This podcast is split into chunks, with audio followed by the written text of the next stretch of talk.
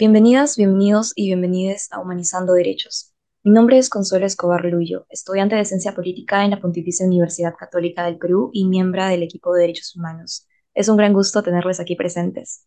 En este episodio hablaremos sobre denuncias públicas y libertad de expresión, ya que dicho mecanismo de denuncia desde una mirada jurídica ha venido siendo objeto de mucha controversia y refleja las dificultades existentes hacia el acceso a justicia para víctimas de violencia de género, cuyas denuncias terminan por difundirse o advertirse a través de determinadas páginas mediante redes sociales. Para ello, nos acompaña el día de hoy Lucía Santos, quien es magistra en Derechos Humanos e investigadora del Grupo de Investigación de Género, Derecho y Sexualidad de GESE. Muchas gracias por acompañarnos el día de hoy, Lucía. Muchas gracias a ustedes por invitarme. Bien, el objetivo de este episodio justamente va a ser el de visibilizar las implicancias de una denuncia pública en contraste con la naturaleza del derecho a la libertad de expresión, partiendo de un enfoque de género. Bajo esta lógica, precisamente buscamos problematizar en torno a un sistema judicial que en la actualidad revictimiza y muchas veces criminaliza ya sea que se decida realizar una denuncia formal o no. Por tanto, Lucía, iniciaremos con una pregunta un poco más introductoria para que podamos aproximarnos un poco más hacia la temática. Por ello, quisiéramos iniciar preguntándote, ¿qué es propiamente una denuncia pública y qué factores y realidades condicionan que se opte por esta modalidad? ¿no? ¿Por qué resulta una figura de denuncia tan polémica a día de hoy en el ámbito legal? De hecho, la denuncia pública no es un fenómeno tan tan reciente, pero tal vez se está visibilizando más a partir, uno, del Me Too, el Ni Una Menos, por ejemplo, y también de la emergencia de las redes sociales. La denuncia pública es la divulgación mediática de los daños e injusticias que hemos sufrido. Se puede denunciar públicamente diversas situaciones, aunque si nos referimos a las denuncias públicas de violencia de género, obviamente nos centramos en situaciones de este tipo de violencia. Es importante recordar que la denuncia pública surge también en respuesta a la ineficacia del sistema de justicia para atender las necesidades de las personas víctimas de violencia. Eso es lo que la diferencia de una denuncia, entre comillas, formal ante los operadores del sistema de justicia y que una denuncia pública se hace a título personal a través de nuestras redes sociales, también se puede hacer dentro de nuestros espacios de socialización o dentro de espacios públicos, asambleas abiertas. Creo que eso nos ayuda un poquito a entender qué es una denuncia pública. Justamente por su naturaleza es polémica, ¿no? Porque es transgresora del orden establecido para lo que se el proceso de un caso de violencia de género. Frente a la ineficacia de este sistema de justicia que nos exige cierta estructura para poder autodenominarnos víctimas de violencia, la denuncia pública nos ofrece un outlet para expresar nuestras emociones, para explicarle a las personas tal vez nuestras actitudes, para mostrar las formas de violencia que se han ejercido contra nosotras y en ocasiones incluso nombrar a las personas que nos agredieron. En definitiva, eh, este mecanismo de denuncia justamente permite hacia víctimas que de alguna u otra manera consideran que dentro del proceso de denuncia que en nuestro país a día de hoy es sumamente revictimizante puede tener repercusiones sumamente desgastantes para cualquier víctima de violencia de género y por ello es que también parte de ahí cierta controversia por el hecho de hasta qué punto podemos hablar de cierta libertad como para poder señalar a nuestro agresor sin haber pasado por un previo proceso judicial, ¿no? Pero justamente surge en respuesta a la ineficacia de nuestro sistema judicial este tipo de denuncia, ¿no? Y justamente a partir de ello, de todo esto que mencionas, Lucía, ¿en qué momento tu consideración la definición del derecho a la libertad de expresión colisiona con el proceder de una denuncia pública? ¿Y qué tanto crees que afectan los medios digitales en la libertad de expresión a día de hoy? Sí, tal vez el derecho constitucional nos puede dar algunas luces sobre esto, ¿no? Sabemos que los derechos fundamentales no son absolutos. En su desarrollo histórico y concreto se han generado conflictos jurídicos, lo que puede acarrear una necesidad de interpretar estos derechos, ponderar qué derecho pesa en determinada situación encima del otro. Entonces, generalmente lo que se opone al derecho a las denuncias públicas, a la libertad de expresión, es el derecho al honor. Cuando estos dos derechos colisionan, como en un caso como el de Marcela Poirier, lo que se tiene que hacer es evaluar qué derecho puede encontrarse limitado de acuerdo a una justificación válida, ¿no? Se tiene que ver si es que hay una justificación válida para incidir dentro de este derecho o no se han delimitado ciertas pautas para esta ponderación de derechos. Por ejemplo, si este derecho se involucra a un personaje público, El derecho a la libertad de expresión es multidimensional, ampara las expresiones de las personas que tienen justificación material, donde hay hechos concretos, que es lo que se quiere denunciar, sobre un problema público. También la, libertad de expresión garantiza las expresiones que se hacen sobre un problema público, sobre un personaje público de relevancia pública. Y también hay un cuarto candado que se le pone, que es si es que se puede o no probar que la persona que ejerce esta libertad de expresión y mella el honor de la otra persona, lo hace sabiendo que lo que dice es falso, ¿no? A partir de eso se puede valorar si estamos frente a una vulneración injustificada del derecho al honor y por ende configura difamación. El acuerdo plenario número 3-2006-CJ116 nos da algunas luces sobre cómo el ejercicio de los derechos fundamentales como la libertad de expresión pueden justificar injerencias en el honor ajeno, ¿no? A partir de estos criterios que he mencionado anteriormente. Entonces, en el caso de la violencia de género vemos, primero, si se trata de un ejercicio legítimo a través de, digamos, si se basa en, un sustento real. En el caso específico de Marcela Poirier, veíamos que ella tenía información fidedigna, respaldada por documentos, que demostraban que la persona que ella había denunciado había seguido un procedimiento dentro de la universidad y se habían hallado indicios de hostigamiento sexual. En segundo punto, las publicaciones se realizaban sobre un tema de importancia pública, que es la violencia de género. La violencia de género ya no es un tema privado, es un tema de relevancia pública y sobre el cual necesitamos tener información justamente para prevenir la violencia. También se evalúa si la persona denunciada es un personaje público de relevancia pública. Se puede entender que un personaje público tanto es un funcionario público o también puede ser una persona que incide en algún servicio público, un maestro es plenamente un personaje público, ¿no? A nuestro juicio. Y si las expresiones aludidas son falsas. Ese es un, un elemento muy importante para analizar si estamos frente a un delito de difamación, porque el delito de difamación incluye un elemento subjetivo que se le llama el ánimo de difamar. O sea, tú tienes que probar que la otra persona sabía que la información que estaba difundiendo era falsa y que tenía ánimos de difamarte, de hacerte daño con esa información falsa. ¿Cómo influyen los medios digitales? ¿Cómo afectan los medios digitales a la libertad de expresión? No puedo decir que lo afectan en particular, ¿no? Podemos decir que la libertad de expresión de alguna manera sí está desbocada a través de las redes sociales. Vemos que hay personas que usan cuentas anónimas para no necesariamente denunciar públicamente violencia, sino incluso agredir a otros. Entonces, bajo este test que he planteado, ¿no? Ese test de ponderación sobre el derecho a libertad de expresión y su vínculo con el derecho de honor, podemos entender cuáles son los ejercicios justificados de la libertad de expresión agredir a alguien, este, insultar a alguien en redes sociales por el simple hecho de hacerlo, aunque puede ser nuestra prerrogativa, eso no significa que esté libre de consecuencias. Totalmente de acuerdo con todo lo que has mencionado, Lucía. En realidad, algo que he escuchado bastante en cuanto a esta temática es, bueno, si se supone que estamos inmersos en alguna disyuntiva de si es que creerle o no a la víctima, cuando se trata aún más de una denuncia pública, surge esta premisa de prefiero creerle a la víctima, a una posible víctima, que omitir un posible caso de violencia de género a un agresor que podría estar quedando en impunidad, ¿verdad? Justamente no se conoce mucho acerca de cuál es el trasfondo jurídico y cuál es esta ponderación que puede haber de por medio para poder dar mayores alcances sobre cómo se puede o no aproximar hacia una definición de ya sea difamación o este, alguna vulneración al derecho al honor. Me parece bastante pertinente todo lo que has mencionado y creo que también aludiste a un caso, digamos, reconocido cuando se habla de denuncias públicas y mucho más en el contexto universitario, como es el, de, el caso de Marcela Poirier, ¿no? Es de conocimiento que se difunden justamente todas estas denuncias públicas a través de medios digitales como Instagram en su mayoría o por medio de colectivas feministas, pero también en particular desde páginas feministas que presentan contextos universitarios y tal es el caso de la compañera Marcela Poirier, por ejemplo. A partir de ello, Lucía, ¿de qué manera se podría mejorar esta situación acorde a los estándares de los derechos humanos?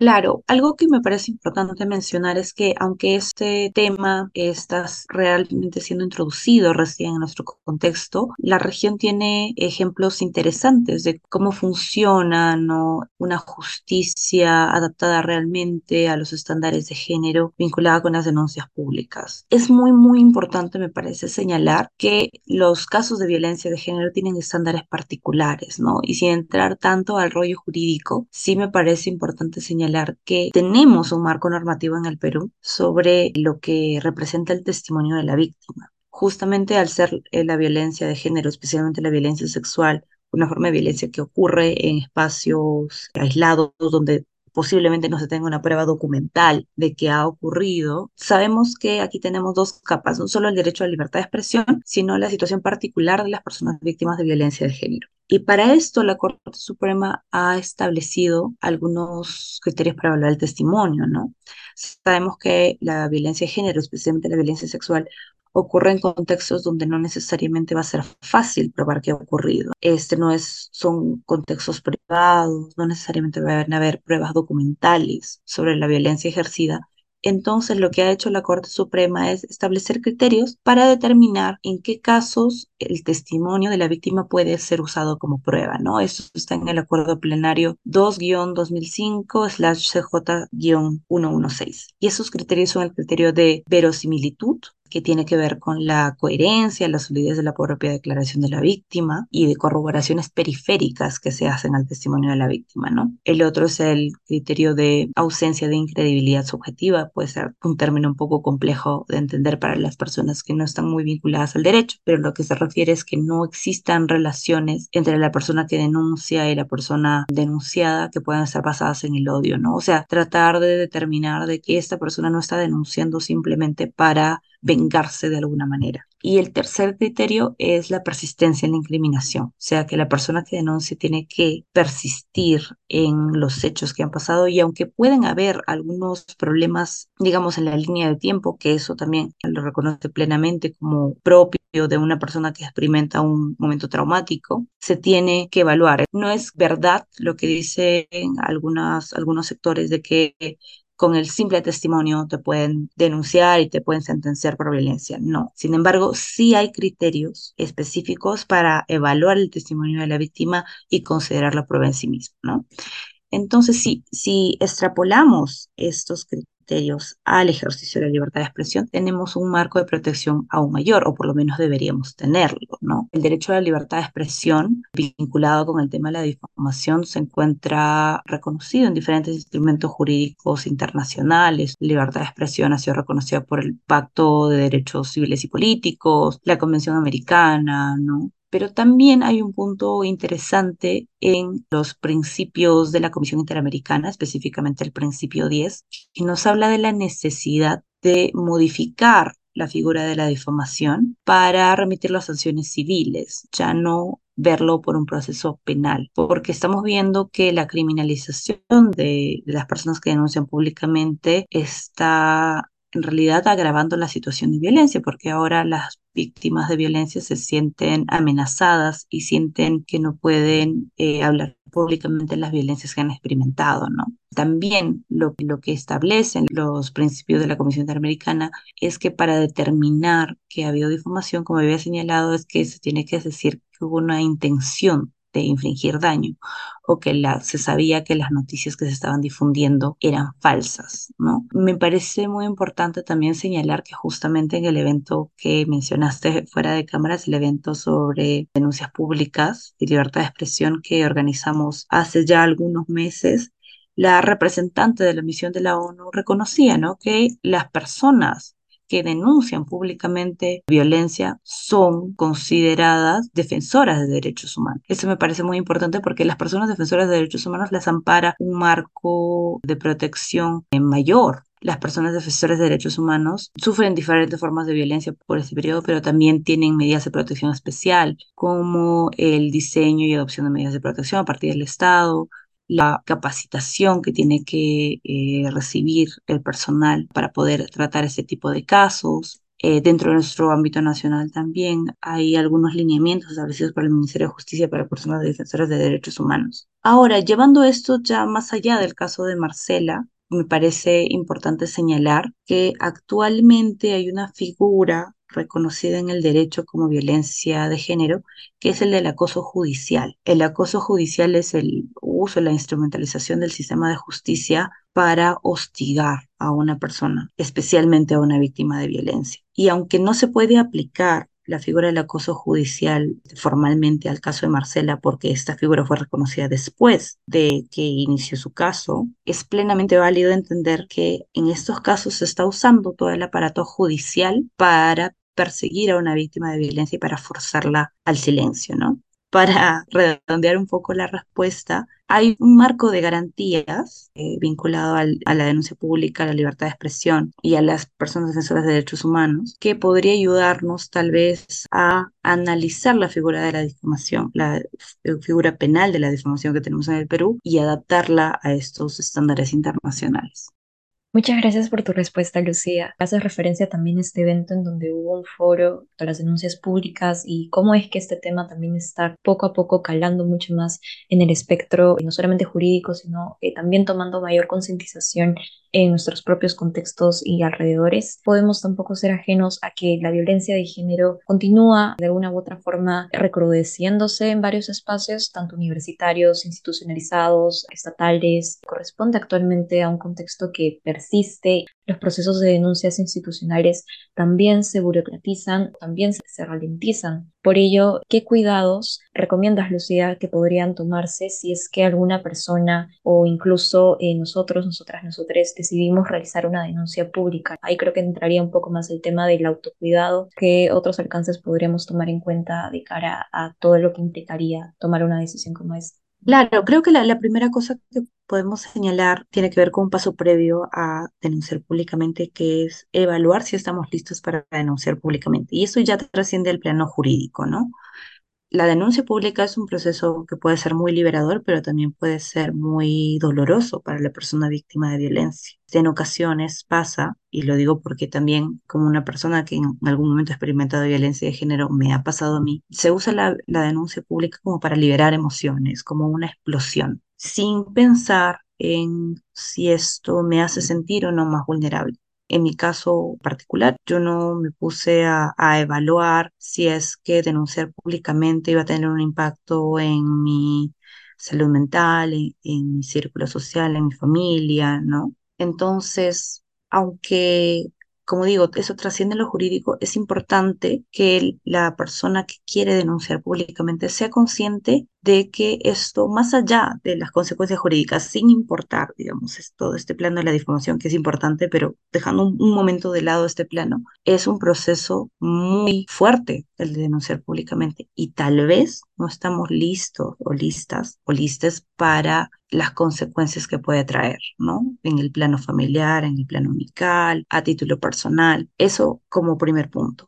Luego, cuando una persona ya está segura de que quiere denunciar públicamente, está lista para hacerlo y cree necesario denunciar públicamente, podría optar por canales que no la pongan este, con nombre y apellido, ¿no? Puede usar los portales de las colectivas feministas, por ejemplo, para realizar su denuncia pública. Esto también para evitar encontrarse en una situación de vulnerabilidad. Hay muchas víctimas que pueden querer denunciar públicamente, pero no, no necesariamente quieren que se conozca su nombre. Y también para evitar ser perseguidas y criminalizadas por ejercer su derecho a la libertad de expresión.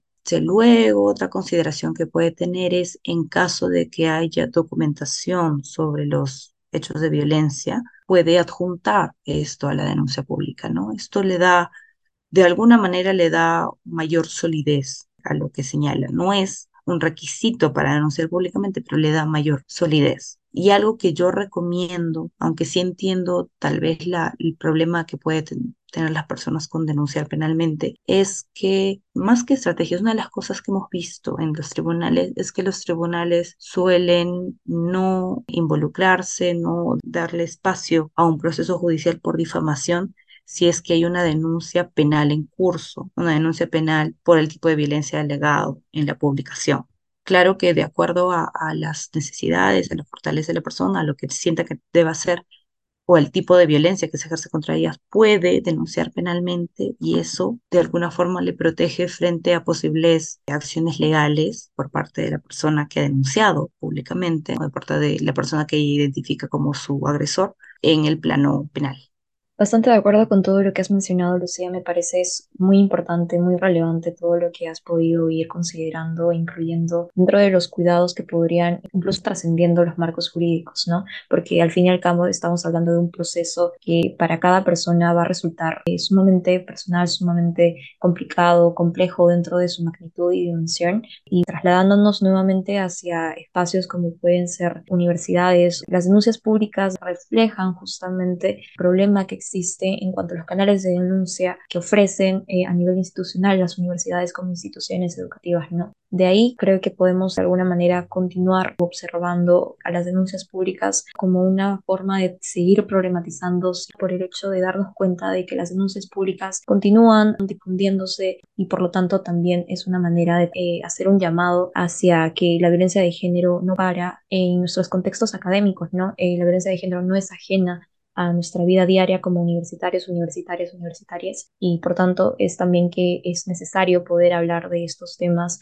Muchas gracias en verdad, Lucía, por tu aporte. Ha sido sumamente valioso toda la conversación. Agradecerte desde el equipo de Derechos Humanos por haber aceptado la invitación y por haber podido responder esta serie de preguntas. Gracias a ti, Consuelo, gracias al equipo de Derechos Humanos por la entrevista. Me parece muy importante empezar a discutir estos temas. Sabemos que tal vez a nivel regional y a nivel del marco de derechos humanos se tiene una posición un poco más sólida sobre las denuncias públicas como libertad de expresión. Sin embargo, en nuestro contexto, en el contexto peruano, donde estamos viendo una ola de criminalización hacia las mujeres que denuncian públicamente, tenemos que poner el tema en la mesa, tenemos que empezar a discutirlo y también tenemos que elaborar estrategias para protegernos. Muchas gracias, Lucía. Y a todos, todas, todos quienes nos escuchan, los las les invitamos nuevamente a poder seguirnos tanto a través de nuestras redes del equipo de derechos humanos como a continuar escuchando todos los episodios de Humanizando Derechos a través de las diversas plataformas desde Spotify o Google Podcast y otras. Muchas gracias. Gracias.